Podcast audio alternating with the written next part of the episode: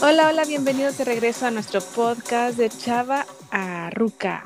Vane, ¿cómo estás? Muy bien, muy despierta. Son las 10 de la mañana aquí. Eh, supongo que es un poco noche allá, porque nos Sí, escuchan los, los gritos de mi hermoso sobrino Damián, entonces voy a asumir que está dormido.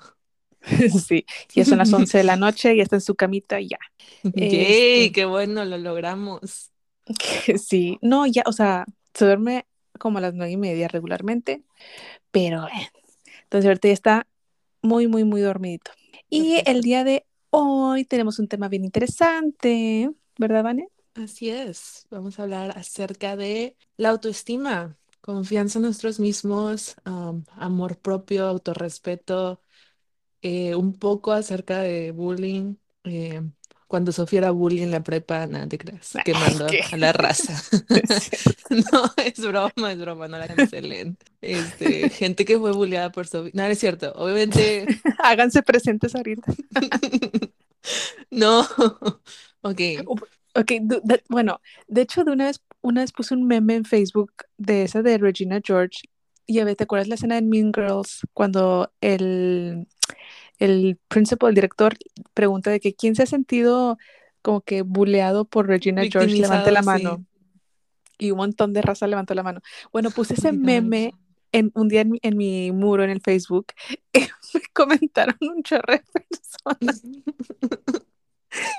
Y luego, lo- o sea, pero tipo en broma, ¿no? Porque pues, o sea, claro, broma. este, you know, Y luego oye, te, y, lo- y te luego mami, mandaron la- el, el, el recibo de terapia. sí, y yo así como que, ay, lo siento, y lo rompí.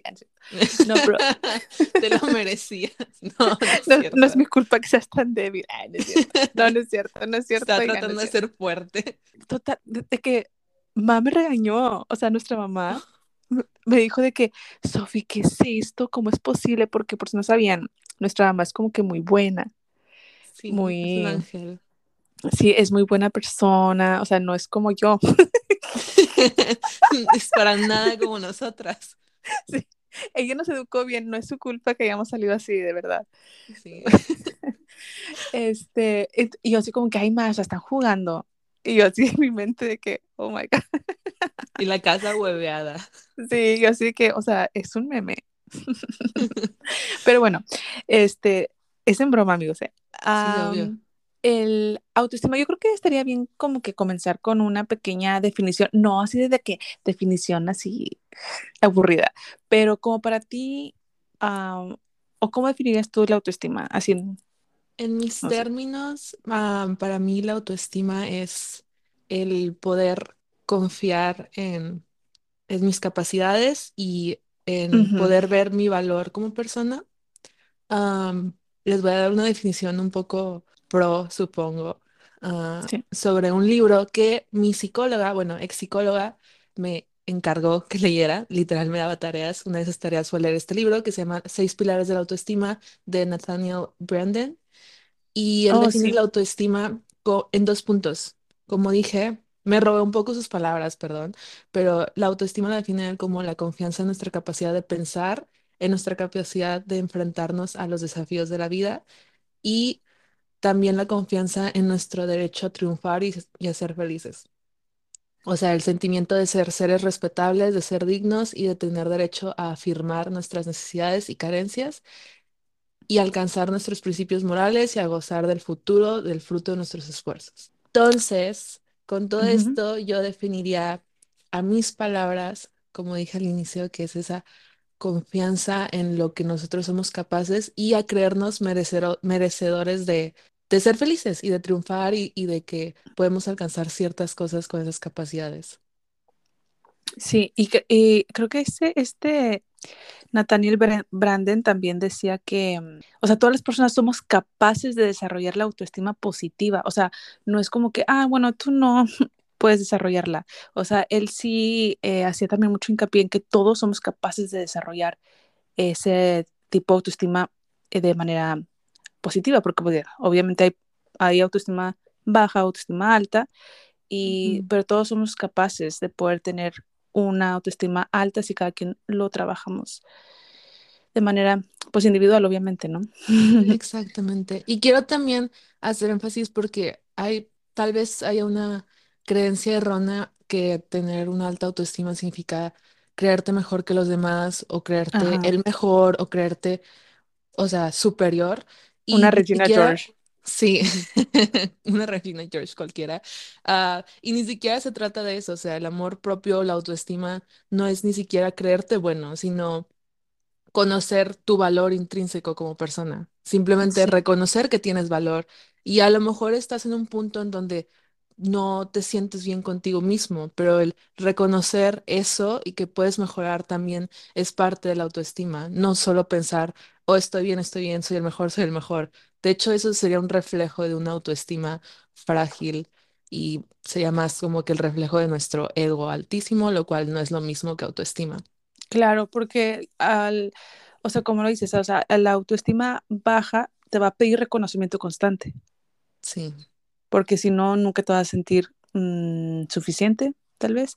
Y la autoestima alta no, no necesitas ese reconocimiento constante porque tú sabes que ya, ya eres eh, quién eres por todas tus virtudes, todas tus capacidades y todo eso. Exactamente. Y aparte no te ciega, o sea, tener una autoestima alta no te ciega a ver cosas en las que puedes mejorar o tus errores, a diferencia de si tienes una autoestima baja.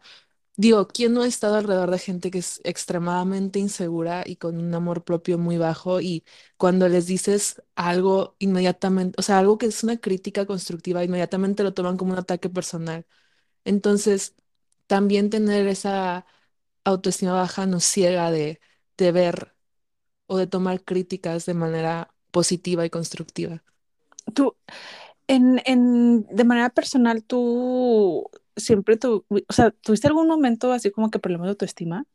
¿O Sí, crees que no? Sí. muchísimo. Bueno, sí, Este, nos compartiste un poquito en, en el episodio pasado de, de, de, perdón, el antepasado de depresión. Sí nos compartiste un poquito de que tu autoestima era un poco tambaleante en cierta edad, ¿no? sí, ni siquiera un poco, o sea, fue, o sea, sí pasé por momentos donde genuinamente puedo decir que me odiaba a mí misma y se reflejaba en cómo trataba a las demás personas y cómo veía a las demás personas. Entonces, ah,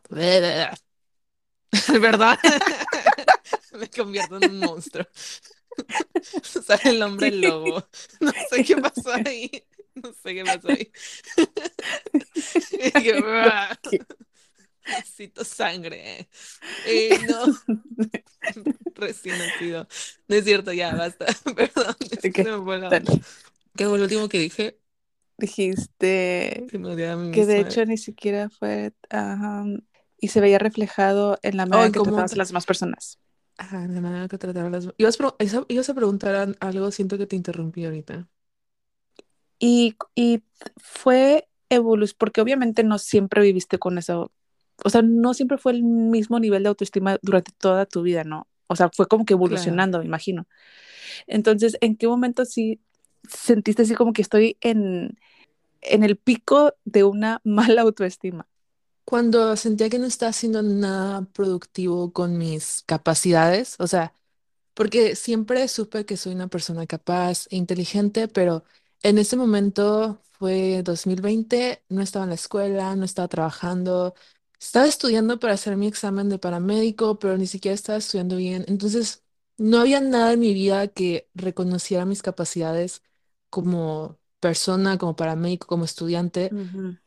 Entonces no estaba, o sea, estaba en un ciclo constante de, de, a- de self-pity, como autocompasión por mí misma, pero no a un nivel sano, simplemente era como que, ok, ya, este, se me acabó la vida, ya no puedo regresar a la escuela, porque qué oso regresar a la escuela, se supone que ya debería estar graduándome en un año, o sea, yo tenía un plan y ese plan no funcionó, entonces ya no puedo hacer nada por mí misma, ¿verdad? Y se volvió ni siquiera autocompasión, era auto-odio ya este, me reprochaba muchas cosas, en vez de yo trabajar, de que aceptar primero que nada, ok, Vane, ya, o sea, ya, se te fue ese plan que tuviste, no pasa nada, podemos continuar, o sea, ayúdame a ayudarte, mija. Y no era así, Sí. entonces, o sea, ni siquiera o sea, no estaba trabajando en lo que me gustaba, no estaba trabajando para empezar. I mean, tenía una tienda en línea y todo eso, pero eh, no era nada, o sea, hasta eso, eh, ni siquiera lo reconocía como algo bueno que estaba haciendo, sino como que, no, pues ya que estoy haciendo esto. O sea, no me daba el tiempo de reconocerme absolutamente nada porque no me sentía lo suficiente. Entonces, creo que es muy importante um, hacer cosas que te hagan sentir útil. Suena muy simple, pero además de hacer cosas que te hagan sentir útil, reconocerlo. O sea, no tiene que ser la gran cosa ni nada por el estilo. Siento que muchos de nosotros no nos dejamos ser felices y no nos dejamos sentirnos útil porque es como que vivimos en ese estado de anticonformidad. Y no digo que conformarse, o sea, con la cosa, o sea, sea algo bueno o malo, digo, pero podemos reconocernos cuando hacemos algo bien. Y para mí era como que, ok, hice algo bien, no importa, que siga. No puedo ser feliz con esto porque necesito alcanzar más y alcanzar más y alcanzar más. Es como que tenemos que detenernos a, a pensar y a reconocernos como que todos los logros que tenemos y no tiene que ser como que este ciclo de, de estar insatisfechos con lo que hemos logrado porque nunca nos vamos a sentir buenos en algo. Entonces, estaba muy atrapada en ese ciclo y por eso me sentía tan mal conmigo misma. Por, en primer lugar, no estaba aceptando el hecho de que mi plan original pues ya no iba a lograrse, o sea, era imposible, no estaba en la escuela, ¿verdad? Y cuando me mudé a Reynosa, porque en ese momento estaba viendo en un pueblito que se llama Athens, este, muy aislada también, o sea, el hecho de, no tener como que vida social también, digo, a- acaba de iniciar COVID, todo estaba cerrado, este, también afectó mucho mi autoestima y me mudé a Reynosa, empecé a ir con la psicóloga, me recomendó ese libro de los seis pilares de la autoestima y yo recuerdo que yo le decía, es que yo quiero trabajar como paramédico, de que en, en McAllen, o sea, aquí en el Valle, y quiero tener mi departamento. Y yo decía, o sea, de que pagar yo mismo mi departamento y ser más independiente y bla, bla, bla, regresar a la escuela. Y yo le decía esas cosas, Sophie, como si fuera algo imposible, o sea, como si nunca lo fuera a lograr, como si En no serio. estuviera en mis capacidades de que es que yo quiero hacer eso pero es que no sé si pueda, así. Y ella siempre me, me decía de que claro que sí puedes, o sea, siempre me reafirmaba que está en mí como que tomar los pasos para lograr eso. Y eso fue hace un año, o sea, digo, me mudé Sí, aquí a Misión en septiembre y, y yo empecé a verla en agosto septiembre del 2020. Entonces, literal, pasó un es muy año. reciente. Sí, Ajá, o sea, pasó un año de cuando yo le estaba diciendo que es que siento que no puedo. Y se me hace, o sea, para muchas personas es como que, ok, güey, tienes un departamento, bravo. O sea, no, o sea, no eres billonaria o no eres millonaria o no eres de que Jeff Bezos o Elon Musk, pero para mí es un logro gigantesco. Para mucha gente es como que, uff, vives en el Valle ni que vivieras en Nueva York. Pero para mí, o sea, sigue siendo algo increíble. O sea, a sí. diferencia del lugar en donde Y, estaba, era, es un logro gigantesco. Y aparte la gente que tiene buena autoestima jamás te haría un comentario así, porque la persona con buena autoestima no tiene que aplastar a otro para sentirse bien. O sea, cuando alguien, por muy em, simple que se pueda ver como su, su logro o algo, una persona con buena autoestima siempre le va a decir qué bueno. O sea, qué bueno que lo lograste. ¿Por qué? Porque una persona con buena autoestima sabe lo que se siente el lograrlo y sentirse bien con eso. Entonces, no vas a, a, a querer apachurrarle los logros a otro porque tú como querías, estás, bien dentro de ti.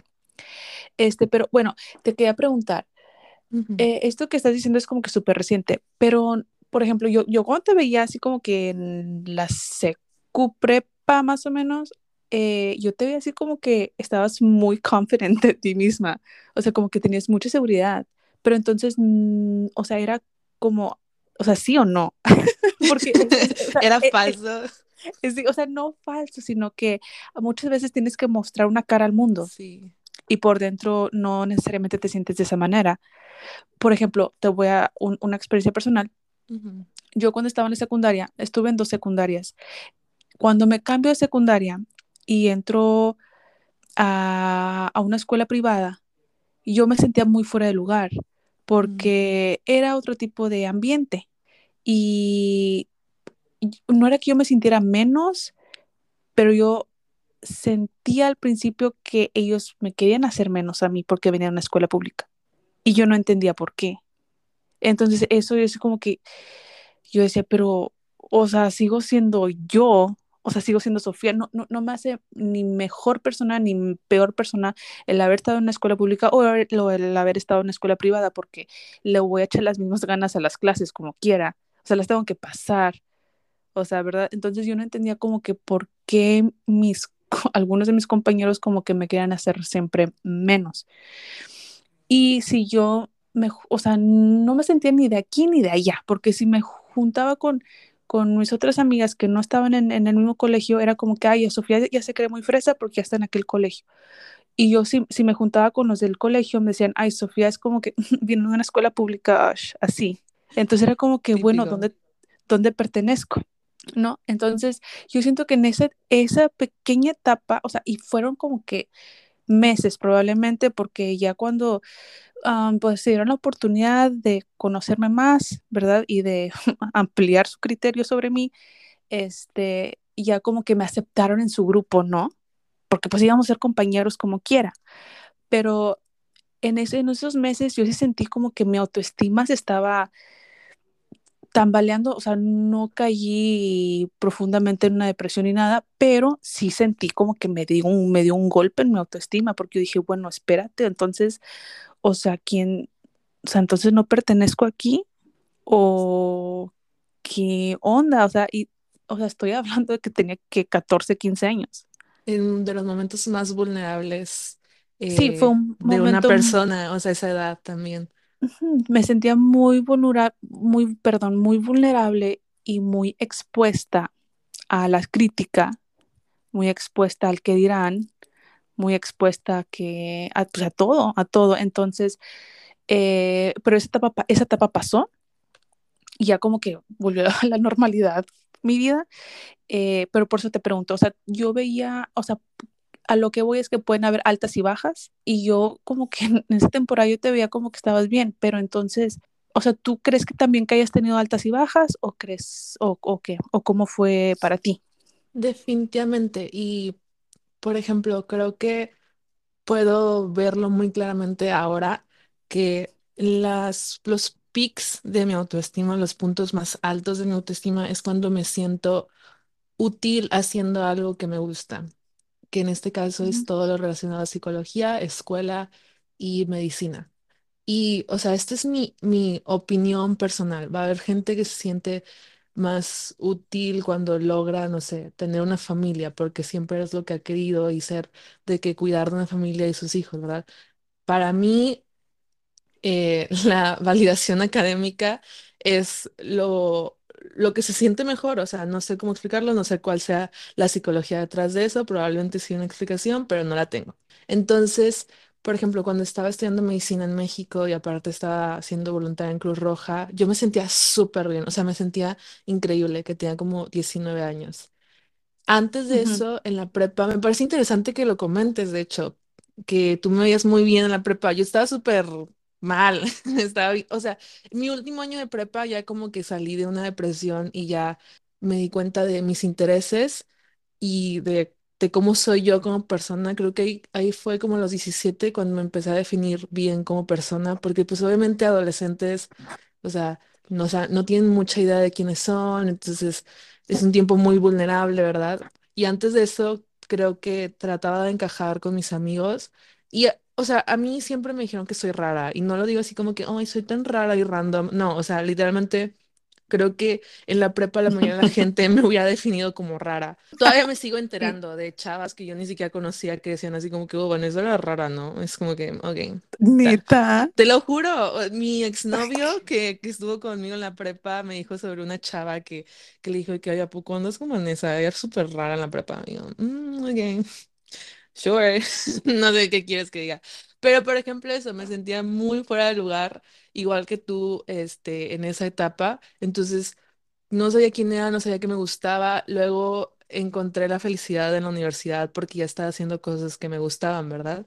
Entonces, creo que Mm, mis altibajos puedo definirlos en relación a mi, qué tan útil me siento este, haciendo lo que me gusta. Entonces, por ejemplo, en esos tiempos que me sentía de que súper fuera de lugar y como la rara, era porque no estaba haciendo nada de lo que me gustaba y estaba tratando de encajar en otras cosas que nada que ver, que, o sea, va muy de la mano con las expectativas que otras personas tienen de ti y de lo que debería ser tu vida porque se proyectan, porque para Ujú, ellos el éxito es, y creo que hemos mencionado esto en episodios ma- pasados, pero para muchas personas, mu- todos tienen su definición de éxito, ¿no?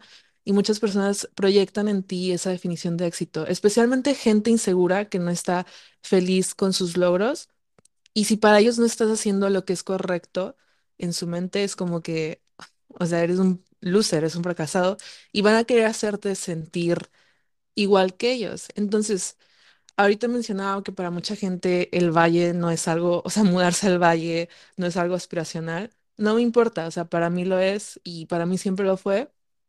Entonces, ¿por qué me deben importar las expectativas de los demás? Hay un quote de Joan Didion que en paz descanses, de mis escritoras favoritas, que dice, liberarnos de las expectativas de los demás y volver a nosotros mismos, ahí es donde descansa el singular poder del autorrespeto. Entonces, mi interpretación de esto es que nosotros nos merecemos respeto, esta es como que la base de, de la autoestima y reconocer que las expectativas de los demás no son mis expectativas, no son lo que yo quiero es cómo nos damos respeto a nosotros mismos y cómo nos amamos. Tener como que un, o sea, un, una integración de valores y expectativas firme es la base de sentirnos bien con nosotros mismos. Sí, creo que hay, eh, eso es muy importante, ese punto de que hay que mantenerse siempre fieles a lo que, a lo que pensamos. Obviamente que las expectativas pueden cambiar muchas veces eh, porque nosotros estamos siempre en constante cambio. O sea, nos, por ejemplo, yo cuando estaba más chava, yo tenía una, una expectativa de que a los 25 iba a estar casada. Pero conforme fue avanzando la vida, esa expectativa cambió porque yo estaba viviendo otras cosas y estaba madurando y, y me empezaron a interesar otras cosas y yo decía, no, o sea, realmente no quiero. Entonces fue cambiando. Y si yo me hubiera aferrado a esa expectativa, tal vez sería, no sería tan feliz, no hubiera sido tan feliz probablemente, no sé. Pero sí, tienes razón. O sea, cuando queremos cumplir también las expectativas de los demás o que te aferras a una expectativa que ya no es congruente con lo que estás pensando en- en el presente, eh, te puede ser muy miserable. Sí, es un ciclo de, de ser miserable, eso. Sí, pero lo importante es que, o sea, si ya se dieron cuenta, amigos, en, con Vanessa y conmigo, es de que sí pueden haber momentos en que te sientas con autoestima baja, pero te puedes recuperar. No siempre es como que, ay, me siento down y entonces así tengo que vivir con esta autoestima toda mi vida. La puedes cambiar. O sea, eh, o sea, sí puedes cambiarlo. Y hemos tenido momentos buenos y hemos tenido momentos malos, pero lo importante es recuperarse. Al- hay personas que necesitan terapia para poder hacerlo, que no van a poder solas probablemente, pero el, el punto es que sí se puede, sí se puede. Oye, Vane, ¿y tú qué opinas de, de esta generación que llaman generación de cristal? Mi generación para abajo, Sí, porque soy la última de los millennials. Por si no saben, soy joven. Ah, por si no saben, aún tengo colágeno, si para los, quieren. para los 17 años ya no eres joven. Basta. Por si no saben, me sé algunos bailes de TikTok, ¿ok? Pero eso es, eso es un reflejo de ser joven. ¿Cuántos bailes de TikTok te sabes, Sofi? Ni siquiera tengo TikTok, Vane. Exactamente. Exacto. Pero bueno, Es y, broma. y, y estoy mencionando esto de, estoy mencionando esto de la generación de cristal porque estaba yo leyendo que una de sus eh, características que no, o sea, que realmente es un estereotipo, ¿no? Pero una de las características que asocian con la generación de cristal es precisamente que tienen baja autoestima, que tienen poca tolerancia a la crítica, al rechazo, que tienen poca tolerancia a la frustración. Eh, tienen también cosas buenas como mm, mayor sensibilidad a, las problema, a los problemas sociales, Sí. eh, son capaces de desarrollar una mayor inteligencia emocional y toman más en cuenta valores, valores como la amistad, como se dice, cuando, cuando ayudas al otro y así. Pero eh, una de las características que no son tan chidas es la falta de empatía, que tienen bajo autoestima, que necesitan reconocimiento constante eh, y también esto se lo deben a la tecnología de que, o sea, por likes ya te defines quién eres y si no, te va a afectar en tu autoestima. Entonces, ¿tú qué opinas? Tú que estás más cercana a esa generación acerca de esto, de, de, de esas características que asocian con la generación de cristal. Siento que creo que ah, malinterpretan mucho a esa generación porque, te lo puedo decir, esto es totalmente conocimiento empírico desde mi perspectiva, que tomen en cuenta que como yo básicamente inicié la universidad de nuevo, o sea, yo tenía 21 yendo a clases con niños de 17 y 18. Hasta la fecha voy a clases con chavitos en el trabajo. La más joven es 18 y el, la persona más grande tiene 59 creo. Entonces, convivo con gente de diferentes edades constantemente. Desde mi perspectiva y experiencia, la gente más terca y con más rechazo hacia la crítica es la gente más grande. Y la gente con, no sé si sea un autoestima más evolucionado o, o con mayor capacidad de simplemente expresar, expresarse y comunicarse, es la gente más joven. Y creo que es porque han crecido con menos estigma acerca de salud mental, etcétera, etcétera, lo cual tiene sus pros y sus contras, ¿verdad? Yo creo que esa generación de cristal es una población bien, bien chiquitita que generalmente solo se hace expresar en sitios como Twitter o comentarios de Facebook o cosas así, comentarios de ujú, TikTok, comentarios de YouTube, y creo que es como a lo que llaman la ah, loud minority, o sea, que una minoría muy, o sea, que, que se expresa mucho, pero en realidad sigue siendo una minoría. Creo que yo he visto a ujú. más gente grande, millennials frustrados, hablando de esa tal generación de cristal, cuando en realidad es como un enemigo invisible, yo creo porque estoy segura que ni siquiera se han enfrentado con alguien de esa generación de cristal en la vida real, solo por memes o, o notas amarillistas. Este, por ejemplo, cuando, no sé si viste, que creo que eso es lo que etiquetarían como generación de cristal, a la, a la compañera. Ah, eh, que, o sea, honestamente fue, o sea, es un incidente bien, bien arraigado, o sea, era una, una clase de Zoom, no fue como que lo anunció a nivel nacional de que, oigan, se van a ir a la cárcel si no me dice, si no se refieren a mí como ella. O sea, es, es algo como que lo toman de incidentes arraigados y lo toman como si fuera una opinión general. O sea, los chavitos, digo, en general los adolescentes son dramáticos, los adolescentes son dramáticos.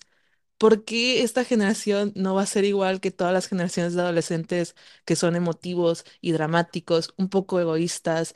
Eh, creo que simplemente el hecho de que ahora tengan más como tecnología y tecnología, plataformas. plataformas, o sea, ya tienen una plataforma y ahorita sí podemos ver de que, ay no, este morrito, de que de qué está hablando, de qué se está quejando. Algo que sí va a mencionar es que creo que mucha gente se crea problemas imaginarios y no creo que sea particular de una generación, simplemente que a lo mejor con estas plataformas están más a la mano para la gente joven, pero hay gente que sí se crea problemas imaginarios y enemigos imaginarios de cosas que simplemente, o sea, no son un problema o no deberían ser un problema tan grande y se lo toman muy, muy a pecho. Pero en general... Creo que la gente que se queja más de la generación de cristal son más el problema que en realidad los generación de cristal. Y pues, o sea, los adolescentes son inseguros, son dramáticos. Y no digo que esto es, o sea, no lo digo en forma de, de prejuicio, simplemente todos, tú fuiste adolescente, Sofi, yo fui adolescente, creo que yo fui una adolescente un poco más dramática, este, que lloraba porque no le gustaba su outfit y se ponía a gritar. Este, me estoy exponiendo, ¿ok? Ya pasó. Lo siento, mamá, lo siento, Sofi, por tener que escucharme. Lo siento, vecinos, por tener que True escucharme. story. True story. Este, pero sí, creo que sí vemos a esa generación desde un lugar sin, sin juzgar y sin burlarnos, vamos a poder entender por qué sus frustraciones. Entonces, sí entiendo que es como que bien molesto cuando salen con que, no sé, que es algo así de que es súper ridículo que han pedido. Am, como los M&M's que, que hicieron menos sexy al M&M este verde. Bueno, fue un tema, fue un tema en Estados Unidos. El ¿Really? M&M verde, sí, el M&M Ay, verde. I no. O know, sea, that's what I'm saying. O sea, eso es lo que estoy diciendo de que hay problemas que ni siquiera, que son problemas para una minoría, pero luego algún medio amarillista toma esa nota y lo hace más grande hace y, grande. Y lo hace ver como si toda la gente, todos los generación Z o todos los chavitos estuvieran quejándose de eso. Y ellos es como que, ah, güey, jugamos Fortnite, ¿sabes cómo? O sea, nada que ver, o sea, este, entonces sí creo que, Pero el problema es el impacto, ¿no? ¿a qué te refieres? O sea, porque han cambiado cosas por esas minorías. Sí, Han y, y, cancelado cosas por esas minorías. ajá. Entonces, o sea, sí, aunque sean una minoría, creo siento que su mano es muy fuerte a la hora de dar el impacto. Exa- Eso creo que es mucho, tiene mucho que ver los medios y, y como que es tipo propaganda. Por ejemplo, para hacer un trending, trending topic en Twitter necesitas 6.000 tweets. Entonces, para un medio amarillista puede tomar, o sea, 6.000 tweets a comparación de 7 billones de personas es nada. Entonces, puede ser un trending topic y puedes poner de que es trending topic y para ti en tu mente es como que, wow, todo el mundo está hablando de esto. Entonces, Ya. creo que Creo que entrando un poco a esa a- a cancelación, cultura de cancelación, como la llaman, creo que todo viene desde un lugar de arrogancia por creerte superior moralmente a otras personas y, y incapacidad de perdonar, o sea, errores de los demás. O sea, creo que esto es más de mi generación. Estaba hablando de esto con una compañera de trabajo y le dije... ¿A poco tú no has tenido miedo de que te cancelen y eres una donadie? O sea, no es por, bueno, somos donadies. No le dije así como que no eres nadie, nunca vas a ser nadie, ¿verdad? Sonó bien feo. What's your name again? De que, oye, ¿a poco trabajas aquí? ¿No eres mi chofer? ya sé. Es que maneja la ambulancia. Pero, Ana, si estás escuchando esto, es broma. Un Eres saludo, Ana. alguien muy especial en mi corazón. Gracias por ayudarme con mi coche cuando se descompuso. Estoy a, a dos patas. Este, oh my gosh, dije mal ese chiste. Era Dodge, estoy en Dodge y luego Dodge patas. Bueno, X, dejando los chistes malos de lado, le Sí. dije, somos donadies. Y genuinamente Sophie y yo hemos bromeado así como que no nos cancelen y bla, bla, bla. Pero ¿cuántas veces no hemos visto que, entre comillas, cancelan a una persona X en el mundo que no es figura pública? Y creo que todos hemos crecido con ese miedo de que nos pase algo así, que nos agarran un mal día o que tomen fuera de contexto eso. Y es una paranoia muy real y muy reciente.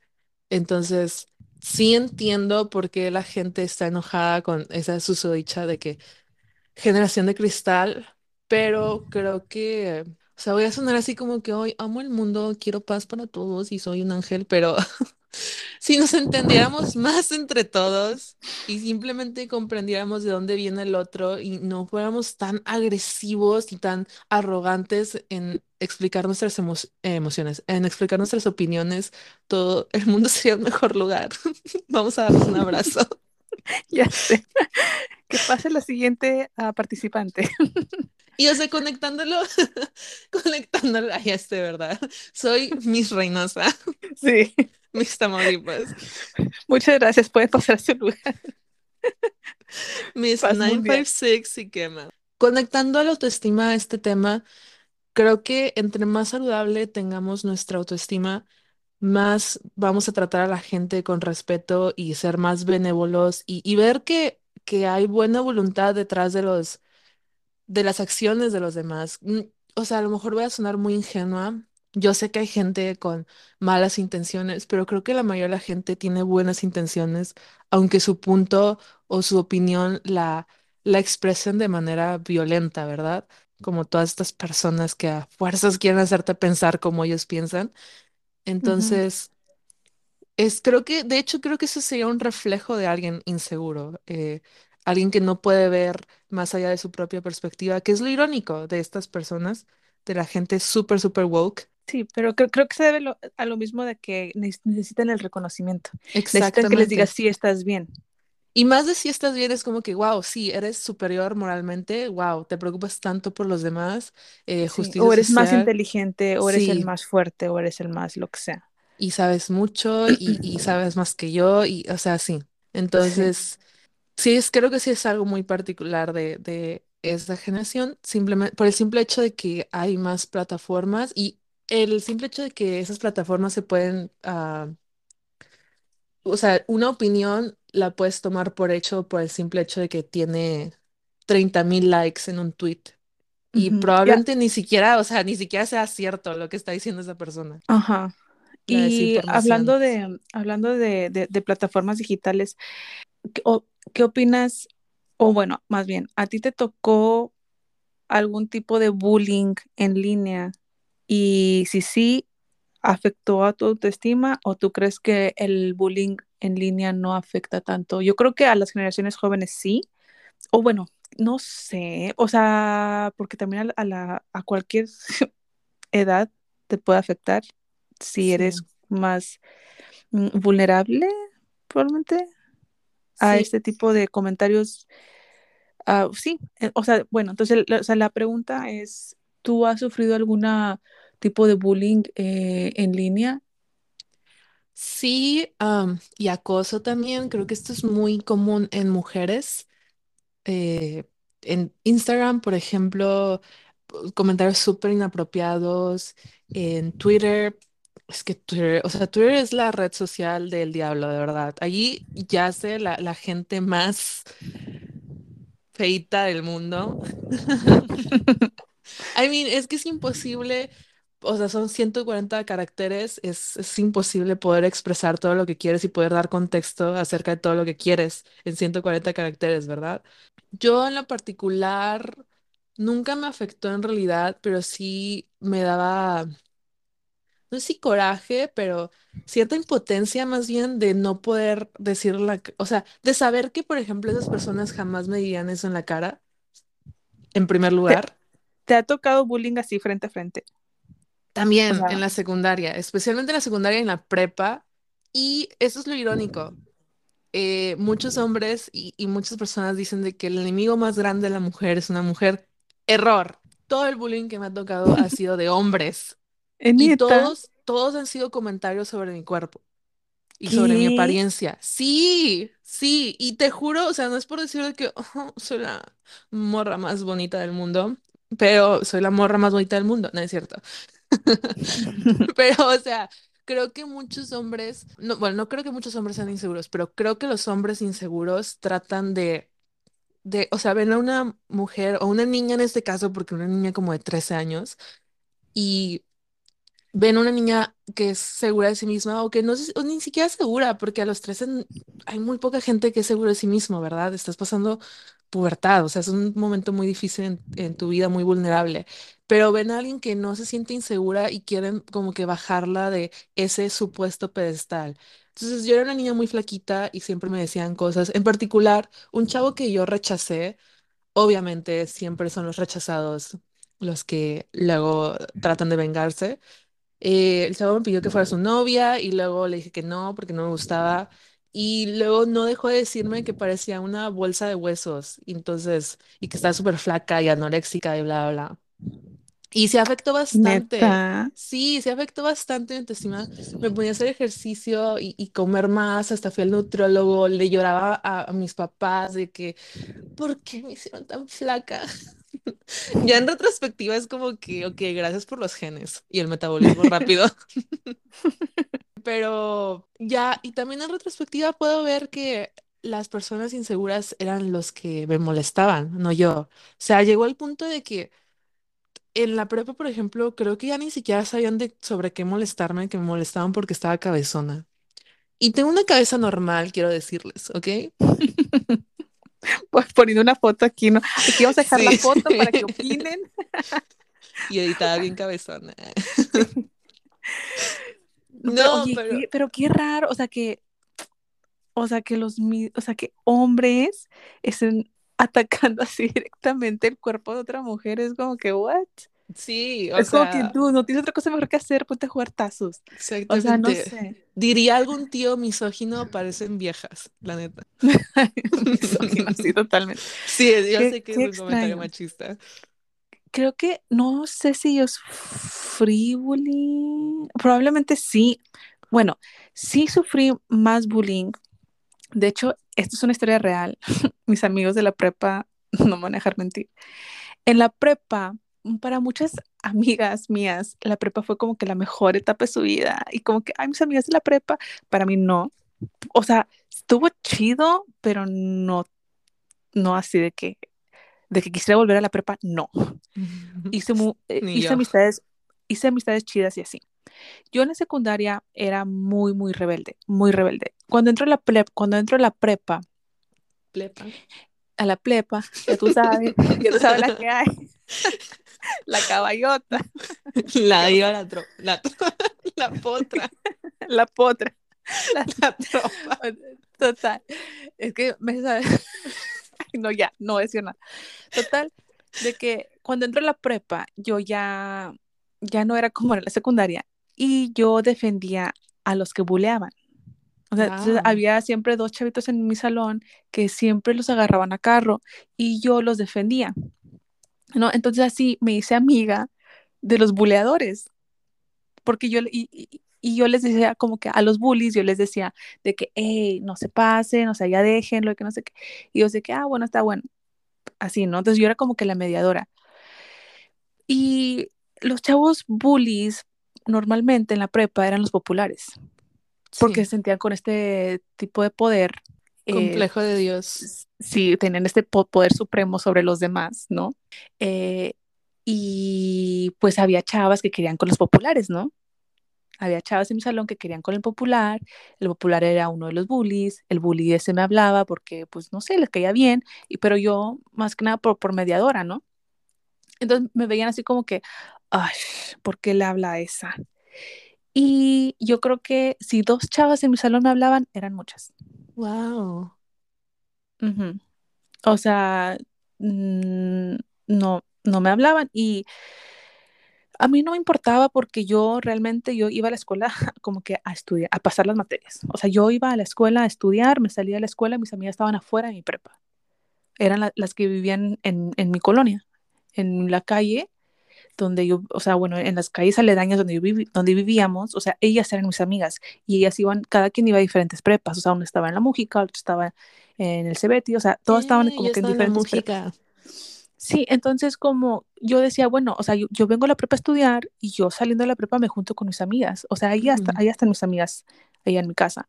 Eh, entonces, pues para mí, pero ese era un tipo de bullying que yo no lo veía de esa manera, yo nomás sí, porque te aislaban, es lo que iba a sí, preguntar. ¿Nunca te, te sentías aislada en ese momento o hasta no. después en retrospectiva? En retrospectiva, o sea, en ese momento no porque, eh, pues como quiera, me- como quiera tenía, mm, me hablaban los chavos y, o sea, los, lo- las víctimas, las víctimas me hablaban. Entonces, para mí, o sea, mm, para mí estaba bien. Y la, cha- la- una, una chava, la más bonita de mi salón, que después concursó para reina de la prepa, estaba muy guapa. Ella, ella también como que la aislaban, entonces yo me juntaba con ella a veces. Ok. Entonces, o sea, éramos como que, bueno, yo me juntaba con ella. Era, e- e- era muy buena onda, o sea, y la verdad yo no sé por qué no le hablaban. Yo creo que no le hablaban Envidia, porque le tenían envidia. Ajá. Sí. O sea, por de mí yo no creo que me hayan tenido envidia. O sea, tampoco no estoy así tan gachada. O sea, sé lo que traigo. ah. Sí traigo, pero ella era más, o sea, era más bonita, ¿no? Sí. Eh, entonces yo sí creo que a ella era como que por envidia y por mí yo creo que era como que, ay, ¿por qué le habla? Porque ellos le hablan a ella. Y es que ellas yo creo que no veían que yo siempre era la mediadora entre, de, de- entre ellos y, al- y los, y las víctimas. Y era de que ella no, o sea, ya deja. Es que había un chavo que lo agarraban tan a carro, Vane, que el chavo tuvo que ir a terapia Sí. y tomaba antidepresivos. Porque era un bullying bien fuerte. O sea, entre hombres el bullying es bien Sí. pesado. Sí. Bien, bien pesado. Entonces yo sí a veces lo veía y yo decía, no manches, o sea, una vez el chavo se salió llorando del salón. Ay, no, qué triste. O sea, un chavo, hombre que llores en tu salón es, es el fin de tu vida social en la Sí, es prepa. material de bullying para siempre. Sí, y entonces, o sea, yo los defe- yo sí decía de que cuando yo veía como que ya estaban pasando, yo sí me metía, yo decía, ey, ya déjalo, o sea, ya, agarra la no sé qué. Y así como que, ay, ya está bueno, hombre. Y, lo, y le decían cosas de que, ay, tiene que saltar tu amiga a defenderte, güey, porque tú no puedes y que no sé qué. Y yo así como que, dude, ya, o sea, ya párale. Y era de que, ay, bueno, está bueno. Entonces yo como que me hacía amiga de ellos, pues para que, para que cuando yo entrara, ellos me pudieran hacer caso. Si no, también dirían, a esta vieja, ¿qué quiere? ¿Verdad? Sí. Pero pues yo les hablaba siempre así como que muy amable, muy, ay, hola, ¿cómo estás? Y que no sé qué, les pasaba las tareas o algo, ¿no? Entonces como que me, yo me ganaba su confianza. Entonces a la hora de, de yo querer defender a alguien, me tiraban paro, de que, ah, bueno, está bueno, ya, ok. Creo que algo muy destacable de, de lo que acabas de contar, Sofi, es, en primer lugar, yo creo que la razón por la cual te aislaban era porque eras la única con el suficiente valor de defender a los chavos que les hacían bullying. Entonces, para ellos es como que, ay, esta chava de seguro se cree mejor que nosotros o se cree mejor persona y por eso los defiende. Cuando, I mean, desde mi punto de vista, probablemente sí lo eras, ¿verdad? Y a la chava que, que también aislaba, la chava bonita, que creo que claramente era por envidia, eh, probablemente la veían como "Ah, se cree demasiado porque está bonita o el simple hecho de que probablemente la chava pues tenía buena autoestima, ¿no? O sea, si participas en concursos de belleza creo que tienes mucha seguridad en ti mismo para ser juzgado de esa manera, ¿verdad? Entonces, creo que mucha gente en, en general, la gente insegura en particular, tiende a juntarse o sentirse más cómodo con personas en el mismo nivel de autoestima y de seguridad. Y cuando ven a alguien que, que tiene el valor, por ejemplo, como tú, de decir, oigan, esto está mal, o de no alinearse con lo que ellos piensan, o de tener más seguridad en sí mismos, o de mostrar más seguridad en sí mismos, lo aíslan y lo rechazan.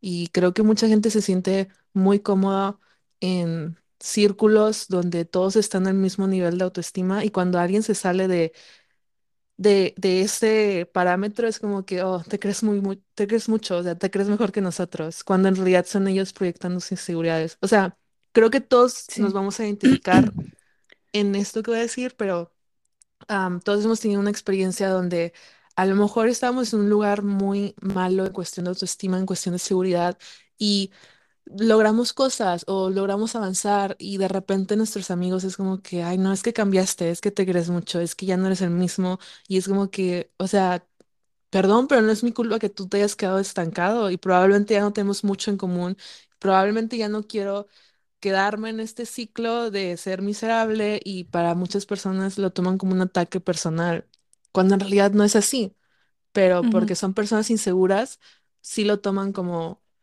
o esta persona está haciendo esto mejor, quiere decir que se cree mejor que yo.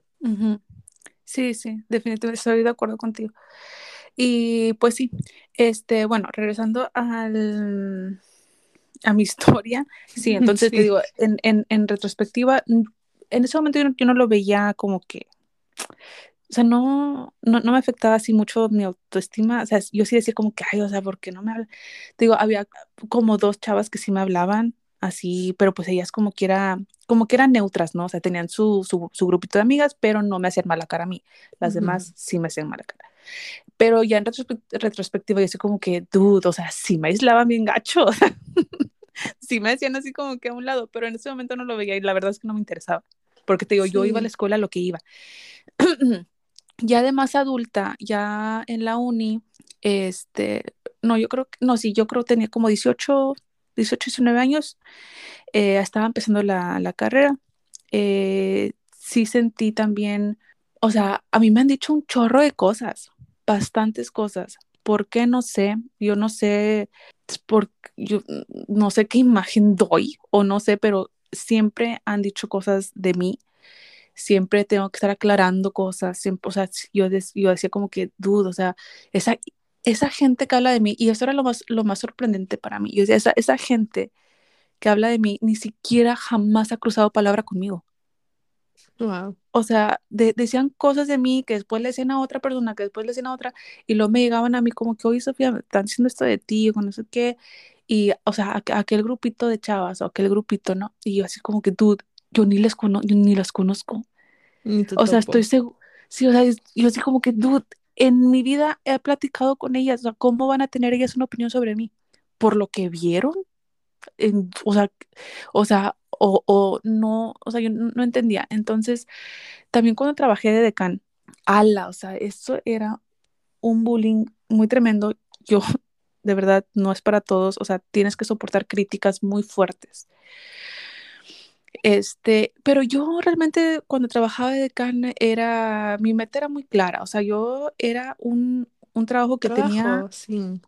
era un trabajo que yo tenía como que por el mient, mientras que conseguía otra cosa y ya, o sea, yo nunca pensé así como que, ah, voy a estar aquí, voy a hacerla bonita y a ver qué pasa, o sea, no, yo decía, ok, tengo que seguir estudiando, pero esto me va me va a generar un ingreso para poder pagar parte de la, parte de la universidad.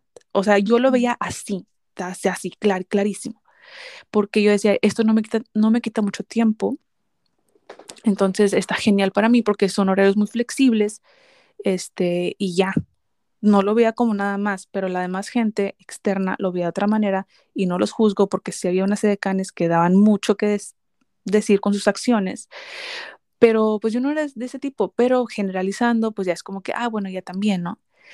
Una vez me rayaron el carro y me Oh, pusieron cosas muy feas.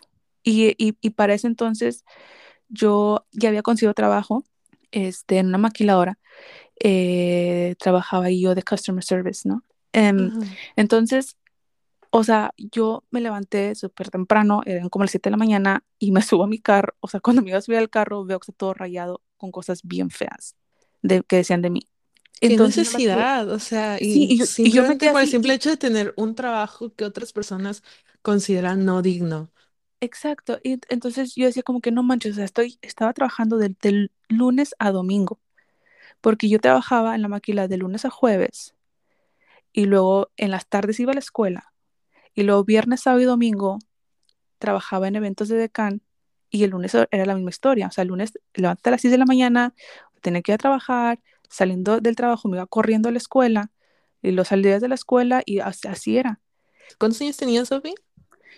Pues tenía como 19, tenía Ok. 19 porque estaba empezando la uni, me acuerdo que estaba empezando la uni y este, Ya estás estaba, dirigiéndote hacia la adultez, entonces sí, probablemente las personas que hicieron eso tenían tu edad, una, una edad similar, que creo que ese tipo de acciones no es que estén bien cuando eres más joven, pero cuando eres más chiquito es- piensas menos, pero o sea, ¿por qué a alguien le importaría tanto?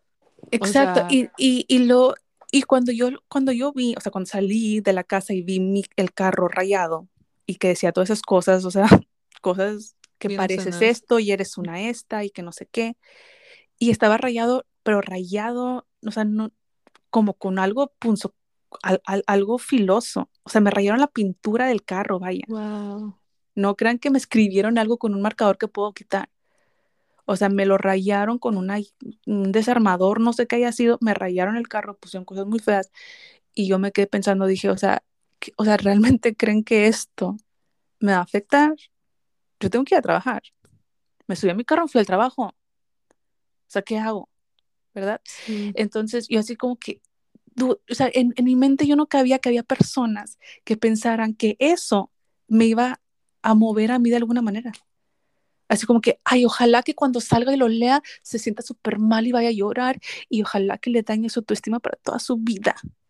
Y yo, o sea, sí, entonces yo decía como, o sea, la persona que lo haya hecho, no, nunca supe quién fue, pero la persona que lo haya hecho, o sea, realmente habrá pensado así como que eso, de que, o sea, Sofía lo va a ver y seguro se va a poner súper triste y, y se va a tirar la, o sea, así como que no, o sea, yo lo vi y dije, shit, o sea, tengo que mandarlo a pintar, pero ahorita no puedo, tengo que ir a trabajar. Sí, claro. y me, y me fui al trabajo, me fui a la escuela y luego ya mandé a, tuve que, o sea, obviamente que tuvieron que lijar todo y pintar el carro y estuve sin carro algunos días, pero pues luego ya pasó y luego ya qué. Sí, o sea, sea, o sea, y no entiendo, eh, ese, eso para mí también es un tipo de bullying, No, claro que sí lo es. Y, y amigos, de verdad que si les hacen cosas así, ustedes siempre mantengan la fe en ustedes y mantengan su frente en alto. No dejen que ese tipo de cosas los, los tumben, porque eso es lo que la gente quiere. La gente te va a querer ver que te tires. Los bullies te van a querer ver que te tires. Quiere una reacción. Quiere una reacción. Quiere una reacción de ti. O sea, esa persona que me hizo eso probablemente quería una reacción de mí. Yo tenía que ir a trabajar. Yo no puedo detener mi vida en, en algún suceso tan pequeño. Y la importancia de tener tus prioridades en orden. Exacto. y, y, yo si para ti tu prioridad es que los demás piensen bien de ti, pues obviamente te vas a dejar caer por eso, pero pues la prioridad de Sofía en este escenario era, bueno, en este caso, era ir a trabajar y continuar yendo a la escuela. Entonces, porque le iba a importar lo que otra persona que claramente, o sea, no tiene una buena perspectiva de, de, de sí mismo, o sea, ¿por qué le iba a importar eso? Exacto. Entonces, o sea, lo, lo, lo que quiero eh, dejar con esta pequeña historia, que es verídica, sí, de verdad me pasó, este, es de que amigos, no sé, o sea, la gente les va a tirar piedras, la gente siempre les va a tirar, y a veces una piedra probablemente sí, nos llegue a pegar, pero, o sea, hay que sacudírsela rápido, sacudírsela rápido, no se queden pensando en eso y hay que seguir adelante, hay que seguir adelante, seguir pensando hacia adelante. No se dejen derrumbar por cosas que les pase en la vida, mucho menos cuando son cosas que es de otra persona que tú sabes que ni siquiera vale la pena en pensar de que, o sea, ni siquiera vale la pena pensar eh, en ellos. Porque, porque solo estás perdiendo tiempo. Entonces, es, o sea, siempre para adelante. Y este aquí está la importancia de saber quién eres también y de tener bien en claro lo que tú valoras y, y, tus principios y tenerlos bien firmes, porque o sea, si no tienes esa base fuerte, pues cualquier cosa te puede, podría derrumbarte, aunque no sea cierta o, o lo que sea. Sí. Y esto del, esto del bullying es, es, es algo o sea, muy común. Estaba leyendo que el 30% de las personas, cuando están en, en, en, en etapa escolar, el 30% de, las, de los alumnos sufren de algún tipo de bullying, no es como que el 10%, o sea, es el 30%, esto es algo muy común. Entonces, en algún momento de nuestras vidas nos va a llegar algún tipo de bullying, ya sea, ya sea cibernético para las personas que somos más adultas y que no nos tocó tanto el bullying cibernético, pero más frontal. O sea, estoy segura que muchas personas pasamos por situaciones así y tal vez muchas, muchas personas eh, sí les pegó muy duro el bullying y probablemente tengan algunas repercusiones aún en la edad de adultez traigan estragos de ese bullying que sufrieron en, en su adolescencia, en su niñez. ¿Verdad? Este, es importante reconocerlo y poder trabajar en eso para poder mejorar nuestra, nuestra autoestima. Exactamente. ¿Alguna vez fuiste bully tú, Sofía? Yo creo que sí. Yo creo que en la secundaria sí. Lo que pasa es que en la secundaria yo era muy rebelde. Tenía como que problemas de autoridad. Entonces sí creo que haya sido bully y las de mi trabajo van a decir que sí. o sea, las de mi trabajo van a decir que sí, que sí era. Pero pero jugando, ¿no? sí, pero ya, ya, de grande, ya de grande es, es, todo es en broma y sabemos nuestros, nuestros límites. O sea, nunca me, me trato de cruzar el límite con una persona. Si alguien me dice, ¿sabes qué? O sea, no, yo no bromeo así, jamás voy a bromear así nuevamente con esa persona. Obviamente la voy a respetar y me voy a disculpar y todo. Si hice sentir mal a alguien, yo me voy a disculpar y luego si sabes que lo siento, no va a volver a pasar, ¿verdad? Eh, pero nunca he tenido así como que un, o sea, algo real así de bullying de adulto, pero creo que en la secundaria sí, no estoy orgullosa de ello, obviamente era una niña inmadura. Eh, no soy Sofía la secundaria, no, no sigo siendo Sofía la secundaria. Probablemente las personas que me conocieron en la secundaria y que ya no me volvieron a ver y que me volvieron ya a ver ya así de adulta, van a decir como que no, pues como que sí cambió, ¿no? Obviamente era, era muy, muy inmadura, era muy, muy rebelde. Em, irónicamente tenía buenas calificaciones y me gustaba participar. Ay, en mi risa bien sarcástica. No, sí, tenía buenas calificaciones y eh, me gustaba participar en las actividades de la escuela. De hecho, estaba en el equipo de voleibol y todo ese rollo, ¿no? O sea, no me gustaba eso de los bailables, pero me gustaba como que las actividades deportivas. Este, entonces era como que por eso era como que un contrapeso que jugaba a mi favor, mm, porque no tenía tantas sanciones como probablemente debía haber tenido, ¿verdad? Porque decían, ok, o sea, si eres muy rebelde, Sofi, pero es que, o sea, te va bien en tus notas, ¿no? O sea, eh, si eres muy Tienes rebelde. todo tu, tu carta de reportes llena, pero lleva dieces. Sí, es como que, mm, o sea, sí eres, eres, o sea, eres muy contestona o lo que sea, pero estás en el equipo y juegas bien o estás en el equipo y le echas ganas, o sea, ¿verdad? Sí. Entonces, eh, sí creo que ha sido bully, bully en, en, la secu, pero te digo, ya como que en la prepa ya como que maduré un poquito más y era como que, o sea, ya lo veía yo mal. O sea, ahí yo ya lo, ya lo veía, Sí, ya, ya notaba, la yo decía como que, ay, o sea, la sí, Batman que, de la human. Sí, era como que, ay, o sea, creo que esto es muy estúpido, así. Sí. O sea, no, no deberían de ser así. Y, y, me, y me, me empe empecé a tener empatía por las personas, porque en la secundaria tenía cero empatía. Tenía cero empatía por las personas y creo que se debía a que eh, no vivíamos en un entorno familiar muy Sí. agradable. O sea, eh, entonces yo como que reflejaba, traía eso cargando en, en, en, en, la espalda. Y más por ser la, la, hermana mayor, yo sentía como que yo también tenía mucha de esa carga, que no me correspondía, Sí. pero yo como que ya la tomaba. Y muchas personas no saben, cuando los niños o los muchachitos son muy rebeldes, probablemente tienen muchos problemas en su casa. O sea, no es como veces que los profesores no ayudan en nada. O sea, exacto. Yo Entonces, entiendo no es... que están entrenados de una manera en especial los más old school, pero o sea, tra si tratas a un niño o a una niña como si fuera un delincuente, pues obviamente se va a comportar así rebelde. Si lo tratas como si, como si hubiera algo mal en sí mismo, en vez de hablar con, con ese individuo, pues obviamente va, va a reaccionar aún más, va a ser más reactivo. Exacto. Um, bueno, o sea, sí, hay de maestros a maestros. Obviamente no quiero decir como que todos los maestros, no. ¿verdad? Tuve unos maestros, mi maestro, tuve un maestro muy bueno que él fue el que me, me ayudó mucho en oratoria. Este, él como que sí veía como que dónde canalizar mi, mi, mi frustración, mi energía. Este, y, y me encaminó por el lado de la oratoria, eso me gustaba mucho. Pero también había maestros que pues realmente como que nada más alimentaban tu furia y Sí. a querer faltarle al respeto a la autoridad, ¿no? O sea, Sophie no... culpando a, a, los maestros a los que les falta el respeto. Obviamente, Era su culpa. obviamente que lo voy a culpar porque tenía 13 años. Sí, no, no, sí te entiendo. 12 años. Ellos, eh, ellos me. Ellos eran los adultos y ellos así me hicieron. Sí. Yo no era así. Yo no era ellos así. me provocaban dándome tarea. Sí. Pero sí, o sea, sí entiendo que hay maestros no, buenos. Sí. Hay maestros chidos. Saludos para los maestros chidos. Y no saludos para los maestros no chidos. Sí, o sea, yo recuerdo mucho en. Creo que tengo.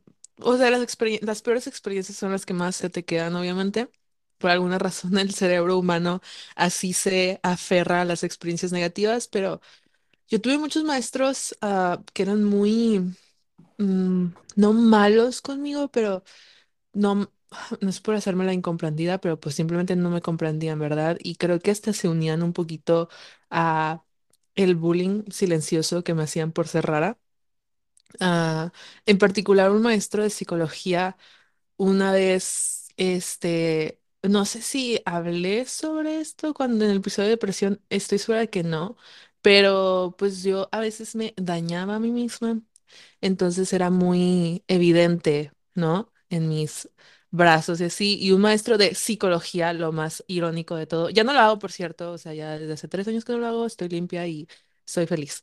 Paréntesis. él, él lo... O sea, me dijo, agarró mi brazo y me dijo de que, ¿qué? ¿Tu novio te pega o qué? Y, o sea, todos se rieron. Entonces, en ese momento... What? I know, I know. En ese o momento, sea, qué sí, a mí no me afectó en ese momento y sigue sin afectarme, pero yo, yo veo así como que a lo mejor alguien más vulnerable, este, porque pues es algo que nunca traté de esconder, siempre estuve muy consciente de, de mi salud mental. Entonces, y siempre estuve muy consciente de que no me hacía mala persona, pero me imagino él como que haciéndole eso a alguien más vulnerable, o Claro. sea, hubiera sido, mu- es, es muy malo. Digo, estando en medicina es una carrera, estuvo en la prepa, por cierto, fue mi maestra de psicología de la prepa. Estando en medicina es un ambiente muy competitivo y los maestros tienen complejos de Dios, o sea, muchos doctores lo tienen, si somos honestos, son muy egocéntricos. Este, pero yo recuerdo en particular un maestro de fisiopatología que, o sea, casi todas las clases hacía llorar a una compañera enfrente de todos nosotros. Hasta yo le decía de que ya, profe, o sea, de que, bueno, doctor, ¿verdad? Porque no les puedo decir profe, son doctores. Am, eh, como que ya, doctor, este, podemos seguir con el tema. O sea, Wow. y si hay, si hay profesores, o sea, y no si simplemente profesores, personas con posiciones de autoridad que, que hacen o sea, que encuentran a una persona que a lo mejor ellos lo ven como vulnerable o entre comillas débil y, y se agarran de ahí para, para torturar mentalmente a esa persona. O sea, Y eso es lo que alimentar su hacen ego. los... Sí, exactamente, eso es lo que hacen los bullies. Entonces, eh, generalmente, o sea, yo no sé qué causaba en ese doctor ver a mi compañera llorar, o sea, y hasta empezamos a especular si al doctor le gustaba la chava y le decíamos de que, oye, ¿qué onda con el doctor que trae en contra tuya? ¿Verdad? Ujú. Este, pues obviamente todos la apoyábamos, ¿verdad? Pero también es un ambiente en donde no puedes ah, como que defenderte tanto porque lo ves como que le estás faltando el respeto al doctor. Yo recuerdo un doctor que me hacía mucho bullying y me dijo que era un arrogante, que nunca la iba a hacer en medicina, bla, bla, bla. Muchas cosas me decía y, y, o sea, yo me tuve que disculpar con él por haberle faltado el respeto. Me acuerdo que le dije de que no sé en qué manera le falté el respeto, pero perdón. Y porque no me había dado derecho a examen y nunca, o sea, no había hecho nada. O sea, había compañeros que llegaban tarde todos los días. Este, y, o sea, yo no era como que particularmente una estudiante destacable, pero tampoco era pésima para nada. O sea, muy lejos de eso, honestamente. Entonces, I mean, si tienes una buena base de autoestima, estas cosas difícilmente te afectan, pero aún así son obstáculos y son cosas que no, so- no se acaban después de la escuela, honestamente, de que en el No, trabajo para estoy nada. segura Ujú. que podemos encontrar muchos de estos individuos que tal vez se creen Regina, la Regina George del mundo, eh, pero sí, o sea, conforme tengan una buena base. Y si no la tienen, o sea, realmente se tiene que trabajar esto. O sea, como Sofía Sí. dijo, hay altibajos y, y el amor propio y el autoestima es una, es una disciplina. Y, y no puedes fingirla porque sí, o, o sea, no me va a dejar negar que es muy evidente cuando alguien tiene más ego que autoestima. Son personas muy inseguras, son personas que en todo momento te tienen que dejar en claro que se sienten mejor que tú o porque son mejores en cierto aspecto. Digo, todos hemos tenido ese amiguito que tú dices que tienes tres manzanas y él de repente tiene cinco y tiene más que tú y es mejor que tú. Entonces, como dije, no se puede fingir, pero sí es una disciplina que tenemos que trabajar constantemente. Y es posible, o sea, les juro que es posible. Confío en Sí. ustedes. Y, y es muy importante trabajarlo, aunque ya te sientas como que no, ya estoy muy grande para trabajarlo. Trabájalo, porque probablemente eso se vea reflejado en tu trabajo, en tus relaciones y en otros ámbitos en tu vida. Yo tengo un amigo, obviamente no te voy a quemar, no voy a decir tu nombre, pero él tiene muchos problemas de autoestima, tiene una autoestima muy baja. He platicado con él muchas veces, obviamente no soy profesional, y yo le digo, o sea, o sea, no soy este, perdón, terapeuta o algo así, no, o sea, no soy psicóloga, no, no- nada. Le, y yo le recomendaba de que, oye, pues necesitas terapia carnal, porque, o sea, su novia lo trataba súper mal. La novia le hacía lo que, que, lo que ella quisiera, o sea, lo pisoteaba mm, o sea, era una relación muy, muy, muy tóxica. Él Sí, también como que se dañaba a sí mismo para poder llamarle la atención a ella. Entonces como que la chava, o sea, como que él usaba eso como tipo manipulación de que no me dejes porque, porque, porque yo, si tú te vas, yo me voy a hacer algo y, Y entonces como que la chava como que, bueno, está bien, vamos a andar otra vez, pero la chava como que era, le volvía a hacer lo que le hacía, o sea, lo engañaba, lo es, le mentía, le decía cosas a él muy feas. Él empezó a subir de peso y se empezó a como que a descuidar de su aspecto físico. Este, mm, entonces yo le decía, oye, es que tú, o sea, eres otra persona, o sea, ¿qué onda contigo? Pero eso era a raíz de, de pues, de la baja autoestima que él tenía y, y todas las, pues todo lo que estaba viviendo con esta mujer. Eh, entonces, por eso les digo, amigos, o sea, tienen que trabajarlo, aunque ustedes sientan que ya están grandes o que ya soy adulto y yo puedo controlar mi mente solo, a veces no se puede, a veces sí necesitan ayuda y no tiene nada de malo y créanme que cuando reciban la ayuda y cuando vean que la vida puede ser diferente, van a vivir más plenos. Exactamente. Y en cuestión de amor, o sea, tener una autoestima firme es muy importante en simplemente en la cuestión de elegir a una pareja ideal para nosotros, porque muchas veces, o sea, no dudo que tu amigo simplemente se haya conformado con ese amor, ni siquiera por la necesidad de amor, sino por no sentirse merecedor de un amor digno y de alguien que lo respete. Porque realmente, o sea, todo esto viene de, de, del autorrespeto y de amarte a ti mismo, aunque suene muy cliché eso de que si no te amas no puedes amar a nadie. Y no digo que no merezcas amor, porque mucha gente malinterpreta esa frase como que, oh, si soy inseguro, entonces no merezco amor. No, o sea, tranquilícense antes de que me ataquen. yo peleándome sola. Ah, con mi audiencia imaginaria y todos mis peluchitos de que aquí formados. Uh, bien loca, perdón. Voy a cortar esa parte para que no se asuste. No, que sepan con quién están tratando. Este, Ténganme miedo. Sí, corta eso, pero déjame terminar mi línea de pensamiento. ¿Verdad lo que está diciendo? O sí, no digo que no sean merecedores de amor. Al contrario, va a ser muy difícil rechazar a alguien porque no cumple con tus estándares. Vas a empezar a, a bajar. A conformarte. Sí, a conformarte y dejar tus límites de lado, y decir de que, ok, pues es así me gritó, pero me quiere.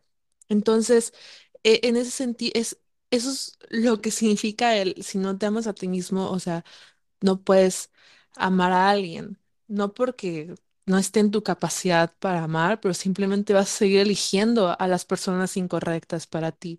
Y esa persona probablemente también, o sea, por eso la chava no puede respetarlo, porque no puede aceptar probablemente estar sola tampoco y no puede aceptar de que, ok, rechazo tanto a esta persona y le falta tanto respeto porque no es alguien para mí. Sí. Y de hecho, esa relación, gracias a Dios, terminó y terminó por ella. Oh. Ella, al final de cuentas, terminó la decidió terminar la relación y ella continuó su vida, ¿no? Entonces, él, pues se hundió muy en una, en una zona muy oscura de depresión. Creo que recibió ayuda. Ahorita yo lo veo muy bien. O sea, ahorita yo lo veo y digo, o sea, qué bueno, qué bueno que o como haya sido, pero terminó la relación esa, porque ya se estaba viendo así como que súper mal, o sea, ya estaba muy, muy dañado. y ahorita yo lo veo y, o sea, bueno, lo veo en sus historias, o así, a veces platicamos, este, y se ve que, que, como que ya recobró la vida, porque de verdad se veía como que ya estaba muerto, o sea, como que ya se había rendido ante la vida, no sé, una cosa así. Este, entonces, o sea, sí se puede, amigos, de verdad, de lugares muy oscuros puede salir. Vanessa, también es un claro ejemplo de que existe un lugar muy oscuro, con ayuda profesional puede salir. Y creo que no nos vamos a cansar de decir esto en el podcast, por si, es que, por si sienten que sonamos muy repetitivas, pero de verdad, si necesitan ayuda, búsquenla, les va a cambiar la vida. Y sí, ámense, y sí, siempre lo decimos y siempre lo vamos a decir, Así es que brínquense esta parte si no la quieren escuchar. Pero ámense, ámense mucho. Estás tosiendo bastante. Sí, pues que me cayó algo en la garganta. Bueno, X. Eh, y para continuar lo que estás diciendo, Sobi, y, probablemente para terminar, creo que ya llevamos más de una hora, como siempre, eso de, de buscar ayuda si lo necesitan, o sea, hacerlo por nosotros mismos en primer lugar, esa va a ser la motivación más honesta y más orgánica, si lo haces por alguien más, probablemente no, o sea, no, no sea exitoso tu, tu búsqueda de ayuda, ¿verdad? Eh, pero todo eso viene de, de tomar responsabilidad por nosotros mismos. O sea, nadie más otra vez, suena muy cliché, pero nadie más nos va a hacer felices más que nosotros mismos. Entonces, voy a tomar el ejemplo de el amigo de Sophie que me pone muy feliz que haya recibido ayuda, pero creo que todos podemos identificarnos con personas o estar alrededor de personas que simplemente se rehúsan a, a aceptar ayuda o a buscar ayuda, ¿verdad? Y están en este ciclo de, de autocompasión y de ser miserables y les das opciones y les das soluciones y no las quieren. O, digo, nadie está obligado a tomar nuestras soluciones, ¿verdad? Pero generalmente cuando vemos a un amigo, un familiar que está en esa situación de depresión, de, de autoestima baja, pues tratamos de ayudarlos, ¿verdad? Pero hay gente que se rehúsa a hacerlo. Es muy importante tener autorresponsabilidad y saber que nadie más va a ser responsable de nuestra felicidad más que nosotros mismos. Y esto lo mencioné en el episodio sobre depresión, pero a veces es mucho más cómodo quedarte en ese lugar miserable porque es lo que conoces. Y va a dar algo de ansiedad y va a ser, vas a sentir mucha inseguridad entrar a un lugar desconocido donde tienes que poner a prueba tu, tu- tus pensamientos sobre ti mismo y tienes que cambiarlos y tienes que hacer cosas que te dan miedo y que te hacen sentir inseguros, pero una vez que los haces y los logras, vas a saber que eres capaz de hacerlo.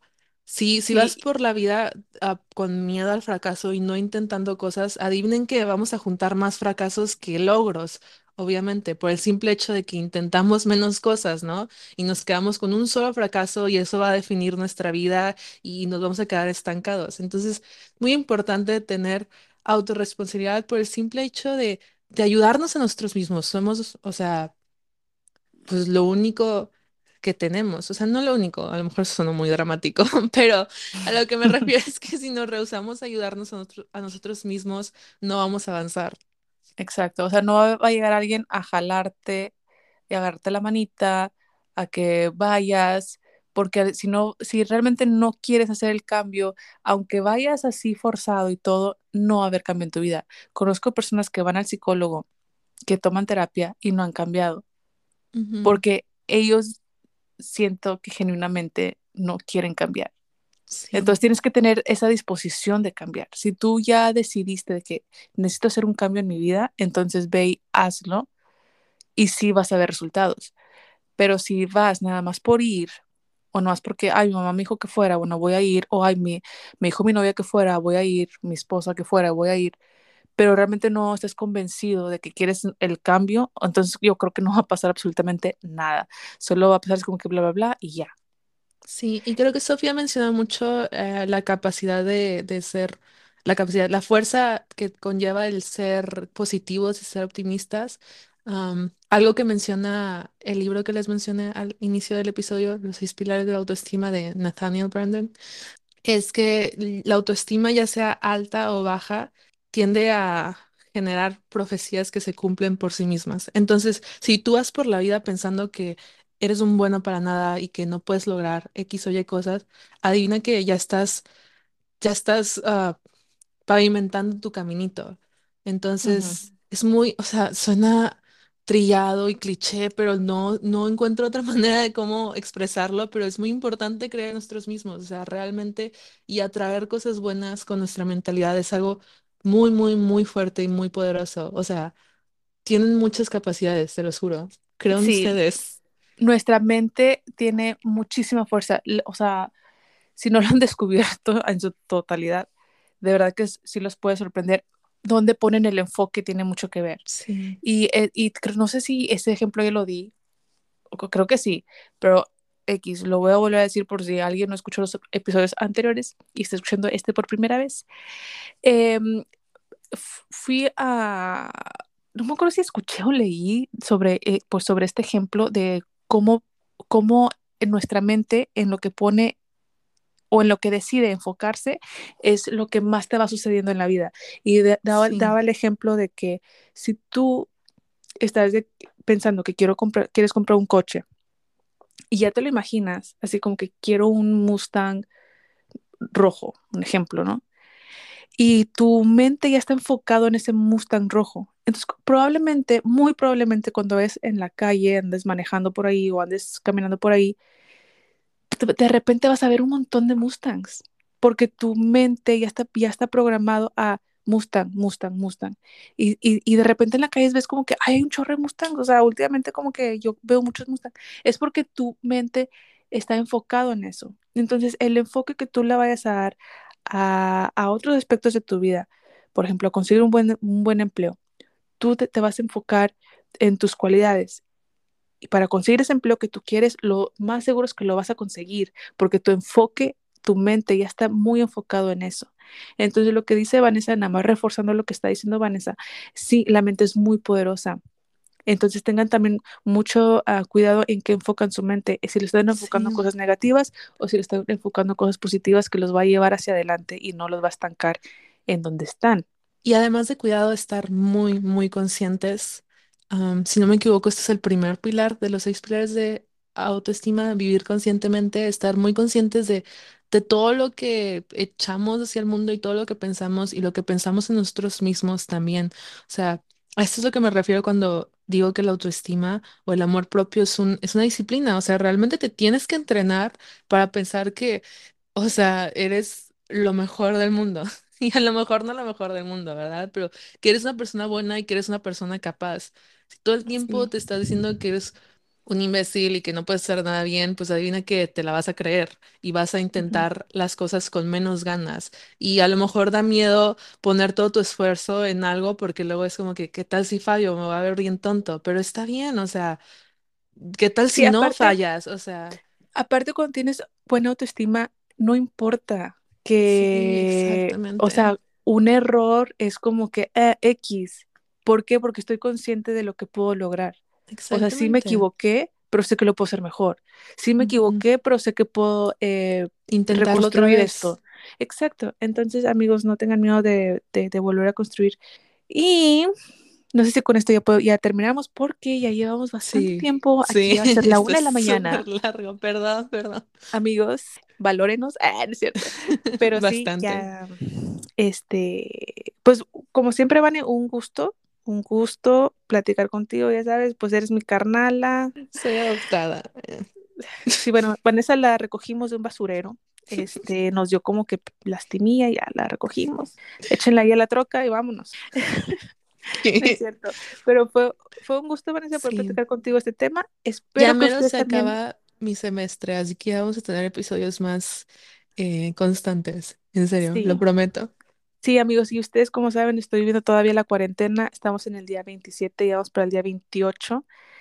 Esto no sé para cuándo, espero que pronto, pero ya ni me quiero hacer ilusiones. O sea, la verdad estaba muy Mm, positiva como que al principio, pero ahorita ya estoy como que ya estoy ya.